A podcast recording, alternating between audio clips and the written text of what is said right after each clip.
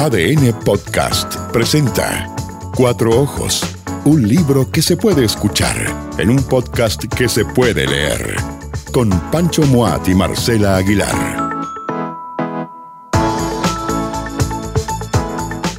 Luis Ribano, La memoria de los olvidados, de Juan Andrés Piña, y Una aventura radical, El camino de Lola Hoffman, de Juan Cristóbal Villalobos.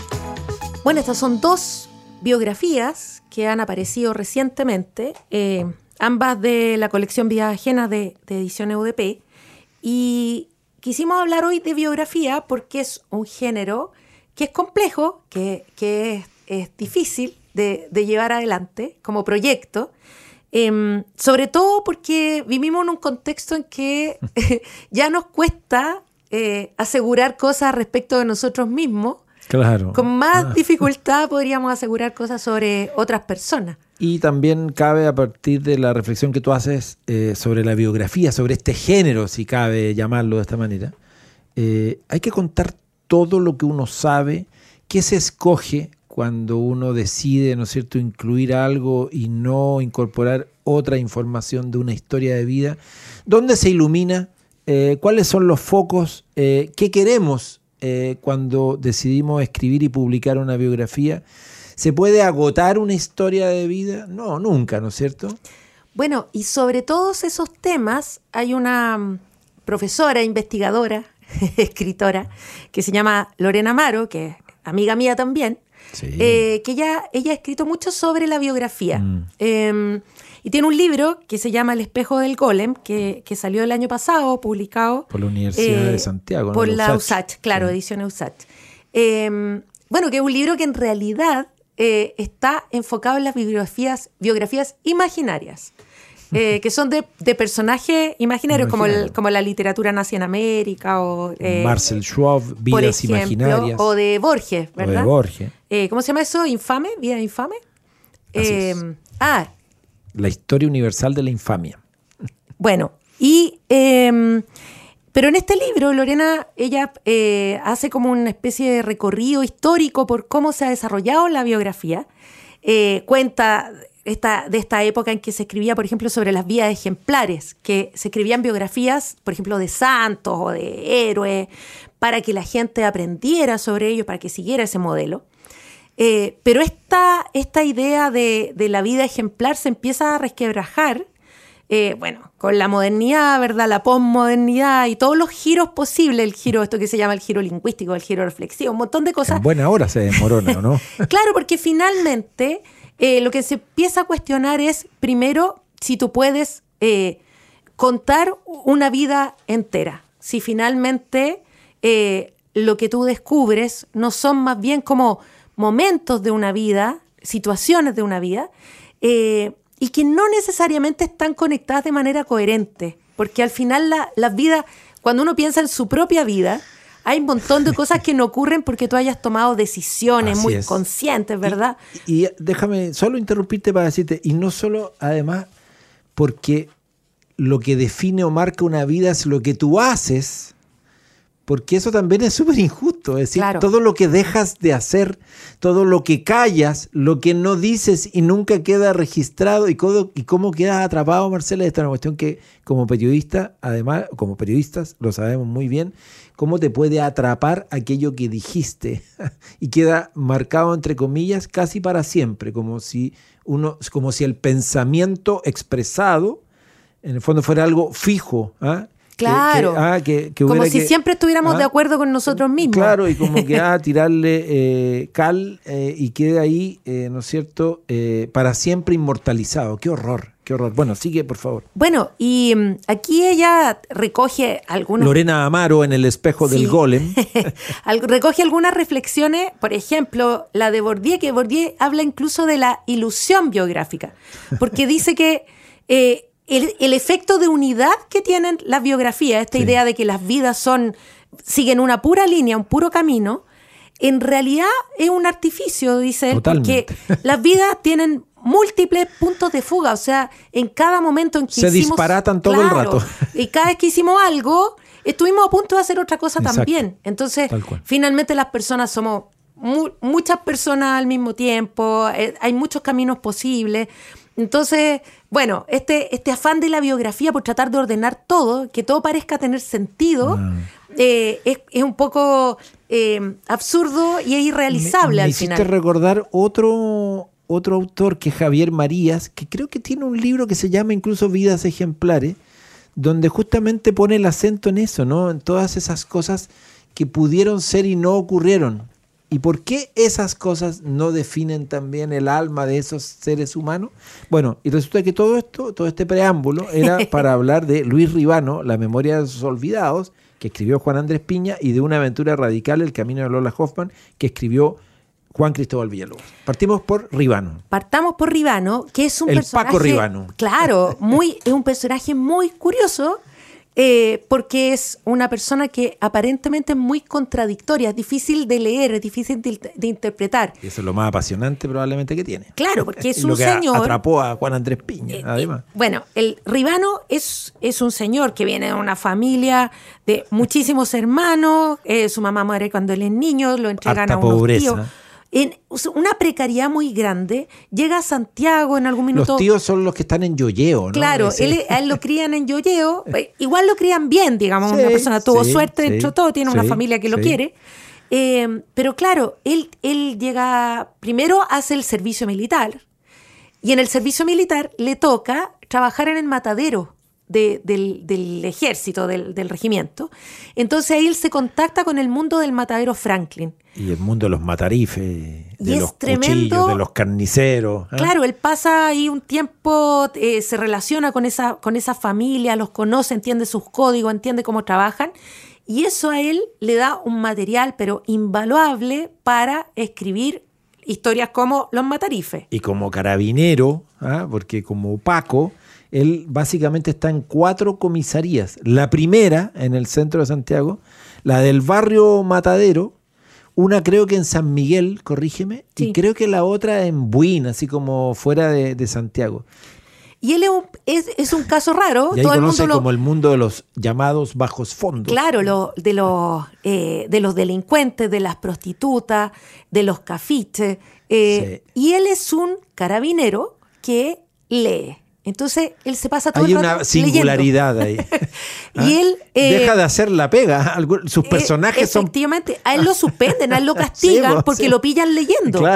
Él dice incluso que, en estos turnos que hacen, esto, esto de la, estos turnos que hacen como de madrugada, él dice, si a uno lo pillan durmiendo, no lo castigan como si lo castigan si te, si te encuentran con un libro distraído, absorto, con un libro en las manos. Eso sí que está fuera de lugar. ¿ah? Y mm, bueno, entonces nadie entiende muy bien por qué este carabinero, que es un carabinero raso, no tiene, no tiene dinero, él vive de una manera súper humilde con su, su mujer, con sus hijos.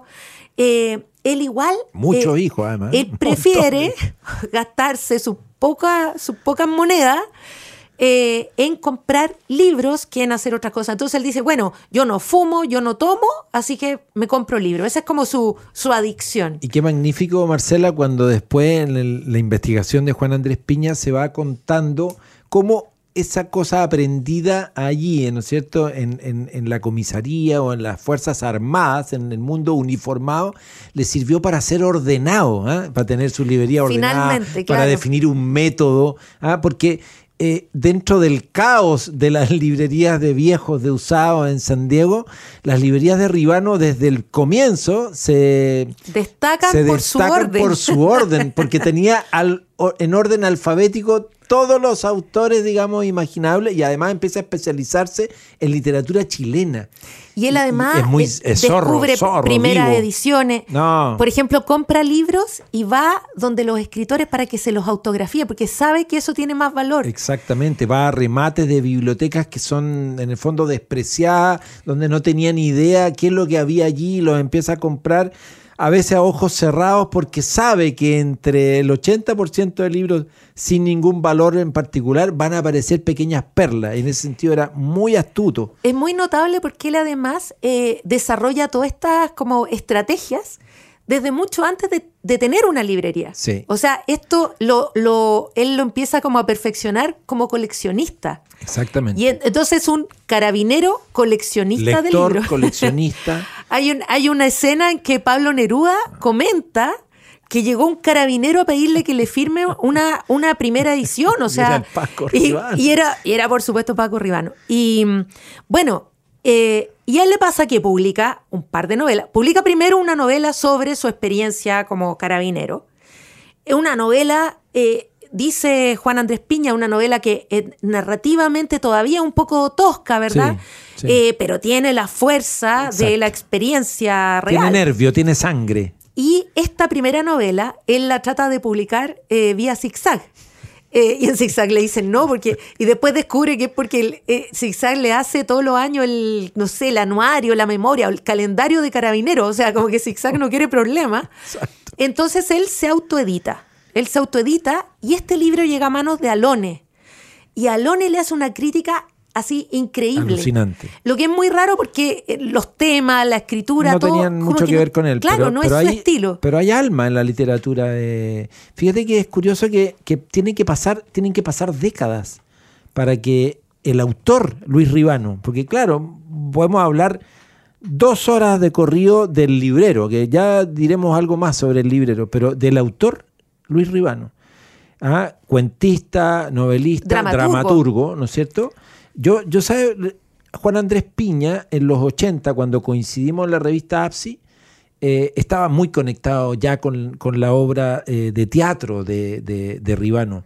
Y por lo tanto, él la llevaba, ¿no es cierto?, a, las páginas de la revista APSI. Él nos introdujo junto con Alfonso Calderón, también había ahí una, una sensibilidad que, que es bien notable, pero por supuesto que para muchos intelectuales, para mucha gente del mundo de la literatura, eh, Luis Ribano era un autor menor, así poco valorado, y cuando Alfaguara decide trabajar la narrativa completa, completa de, yo creo que ahí recién empiezan a tomar el peso ahora ya con el... esto es 2010 recién. Exacto, con el paso realmente 50 o 60 años después de, de, haberse ido construyendo una obra de un autor que merece ser leído y visto no desde el prejuicio político, el que sea, del prejuicio que sea, sino desde lo que hay ahí en su, en su relato y en su obra de teatro.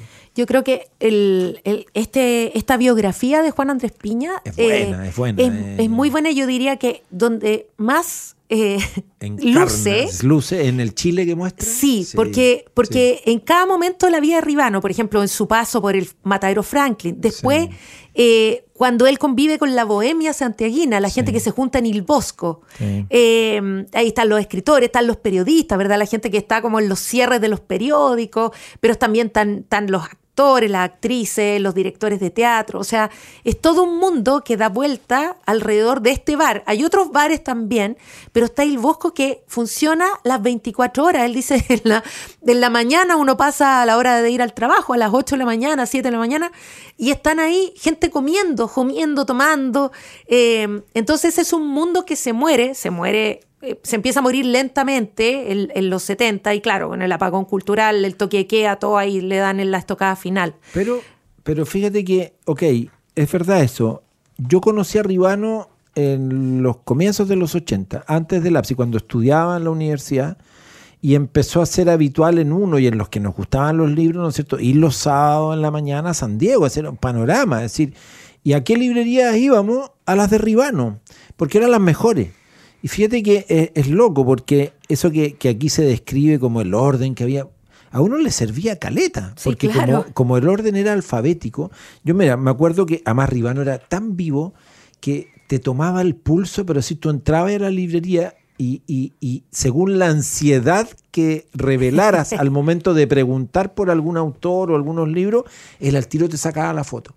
Y si se daba cuenta que tú estabas realmente apremiado por un determinado título o por un determinado autor, era capaz de, cobrarte por eso eh, más de lo que habitualmente se cobraba hasta librerías de usado.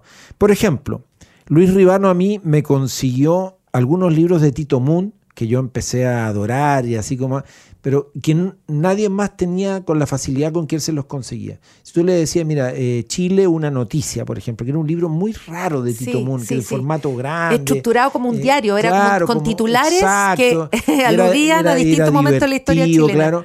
Ese libro, por ejemplo, yo lo compré ahí.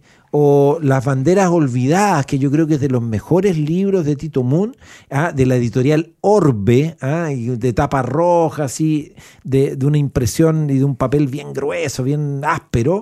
Bueno, Ribano, Ribano era el hombre. Y fíjate que las vueltas de la vida, porque cuando yo publiqué el primer libro, Cosas del Fútbol, que lo publicó Pehuen y que en realidad circuló en kiosco, el libro creo que sacó por de tú 3.000 ejemplares. Y creo que en kiosco se han vendido 1.800, una cosa así. La cosa es que quedaron como 1.000 libros bailando. ¿Quién los compró? como saldo. ¿Quién se los compró a Pehuen como saldo? Ribano. Porque Ribano vivo. Y fíjate que yo le compré una cantidad de ejemplares de ese cosas del fútbol a Ribano. ¿Y no te los vendía a precio saldo? No, me los vendía a 500 pesos, que era como hoy día te los vendiera a 5 lucas, no sé, tampoco te pegaba un... Pero yo le compraba mucho. Pero lo que quiero decir es que el tipo siempre estaba vivo el ojo, pero tenía al mismo tiempo algo que junto con ser bueno para los negocios, él alentaba que en sus librerías coincidiéramos estudiantes universitarios, escritores, eh, filósofos, gente, gente de la calle que le gustaba leer y que mm. entendía que ese panorama, ir a San Diego a encontrarse con otro y a encontrarse con este librero que te fusilara o no te fusilara, era parte como de tu, de tu, de tu rutina eh, animada en un Chile horroroso, porque decir ese Chile del 80, 81, 82 era, ese era como el espacio libertario que había, así como de, intercambio, de donde podías coincidir. Con, no sé, yo tengo mucho, mucho cariño por esas escenas y creo que el libro además las recoge del librero eh, de manera también notable. Yo no tenía idea que esta segunda mujer, digamos, la hija del general Medina Lois, creo, no me acuerdo, me corriges tú, Alejandro Medina Lois, la hija, eh, se empareja con él. Eh, le, le, presta plata, ¿no es cierto?, para montar la librería. Resulta que su ex mujer sigue, trabajando, con, él, trabajando con él. se arma algo ahí, un cuento que yo, yo de verdad creo que el modo como lo narra y como dices tú, describe un Chile eh, que a través de, la vida de Ribano, que está tan bien contado, que yo creo que por ahí por lo menos más allá de observaciones precisas sobre uno u otro capítulo, creo que un gran mérito de Juan Andrés, una investigación que le tomó, se nota tiempo, eh, transpiró harto para, para construir algo, creo que... Eh, merece mucho la pena revisarse y felicitaciones a Piña en este caso por eh, relevar a Luis Ribano, la memoria, es bonito, la memoria de los olvidados. Tiene un capítulo además sobre eso, cómo, cómo, su obra aborda un Chile que no estaba retratado en, en otros...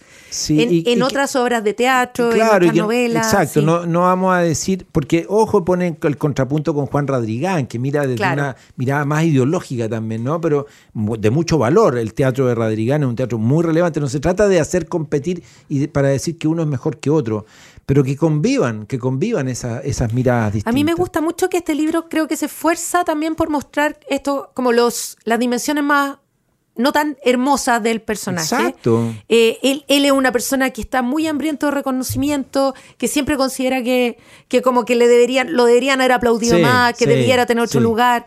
Em, y creo que eso es difícil en todas las biografías, es un desafío. hacer justicia a eso, ¿no? Sí. Y mm, bueno, y está esta otra biografía, la de Juan Cristóbal Villalobos. Personaje completamente distinto a, al Paco Ribano, a Luis eh, Ribano, Pero también es un personaje, yo diría que retrata un momento y, y, un grupo, un, un círculo de, de, la sociedad chilena, eh, también muy propio de, de una época.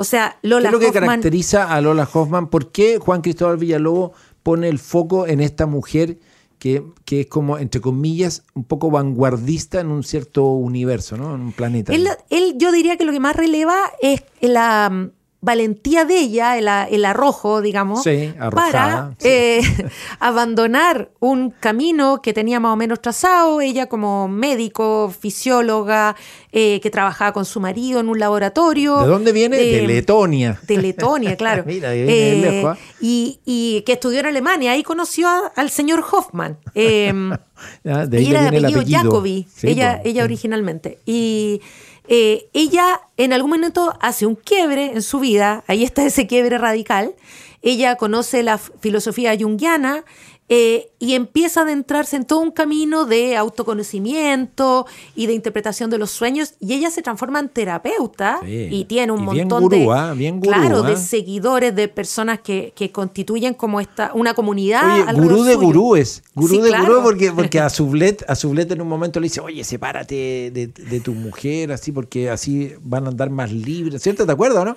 Después vuelve Sublet con su mujer y, y encuentra que después de esa separación tuvo la mejor relación posible porque aprendieron a separar agua, a respetar los espacios. bueno e- ella es buena para sugerir eh, Eh, relaciones eh, que- paralelas más que sugerir, Eh, casi como que dictaminaba. indicar, ¿ah? indicar. Claro, porque ella tenía Prescribir. relaciones paralelas. Ella prescribía, ah, claro. Sí, ah. no, y encontrar que era bueno para el matrimonio tener relaciones eh, paralelas. Eh, y parece que se lo dijo a mucha gente porque aquí hay varios testimonios de personas Sí, sí, que verdad, cuentan que sí, que fue parte de su sugerencia. Bueno, pero más allá de eso, eh, claro, ella es una persona que eh, lidera un movimiento en Chile, forma gente, marca a muchas personas, a muchos pacientes, pero también a, a muchas personas que se consideran sus seguidoras, que la consideran a ella su maestra.